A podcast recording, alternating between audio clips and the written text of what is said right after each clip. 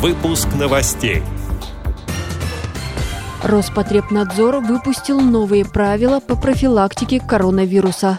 На сайте Республиканской спецбиблиотеки Татарстана запустили цикл рассказов о лучших сотрудниках. Необычная тактильная книга о приключениях модной гусеницы появится в Смоленской спецбиблиотеке для слепых.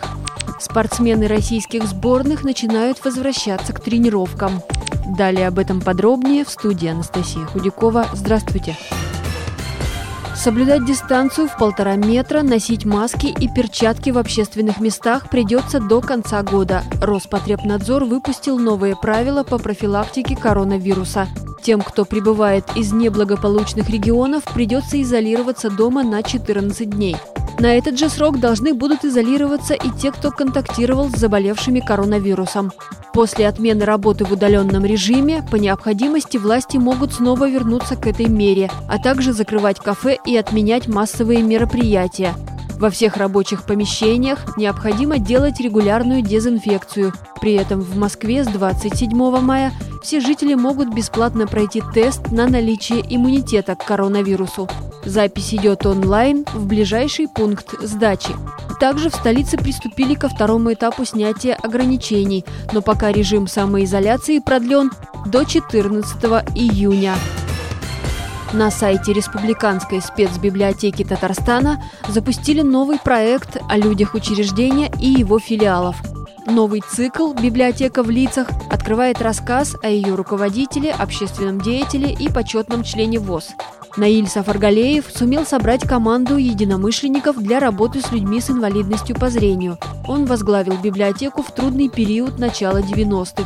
Сегодня это учреждение не только Центр социальной реабилитации незрячих республики, но и единственный центр обеспечения татарской книгой незрячих в России и странах СНГ. О том, какие изменения произошли в информационно-библиотечном обслуживании с приходом этого человека, его общественной работе по защите прав инвалидов по зрению в республике и о том, как ему удалось стать специалистом своего дела, вы найдете в материале на сайте спецбиблиотеки. Необычная тактильная книга о приключениях модной гусеницы появится в Смоленской спецбиблиотеке для слепых. Такой подарок для незрячих детей изготовила студентка местного института искусств в качестве дипломной работы. В редактуре и подготовке издания помогли специалисты библиотеки. Главная героиня сказки «Модная гусеница» перемещается по страницам книги и по временам года, Маленькие читатели вместе с ней узнают, какие виды тканей используются для изготовления одежды, чем они отличаются друг от друга, каковы их свойства. Есть в издании и задания для развития мелкой моторики. Один экземпляр тактильной книги будет представлен в фонде библиотеки. На федеральных базах Минспорта России возобновляются тренировочные мероприятия.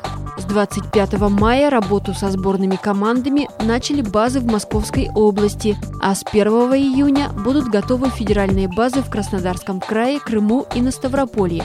Этот вопрос проработан со спортивными федерациями и Федеральным медико-биологическим агентством, сообщил ранее на совещании с президентом министр спорта Олег Матыцин.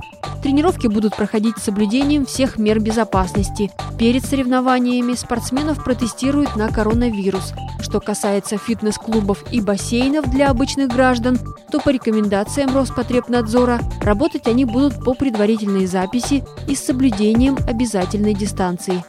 Эти и другие новости вы можете найти на сайте Радио ВОЗ. Мы будем рады рассказать о событиях в вашем регионе. Пишите нам по адресу новости собака ру.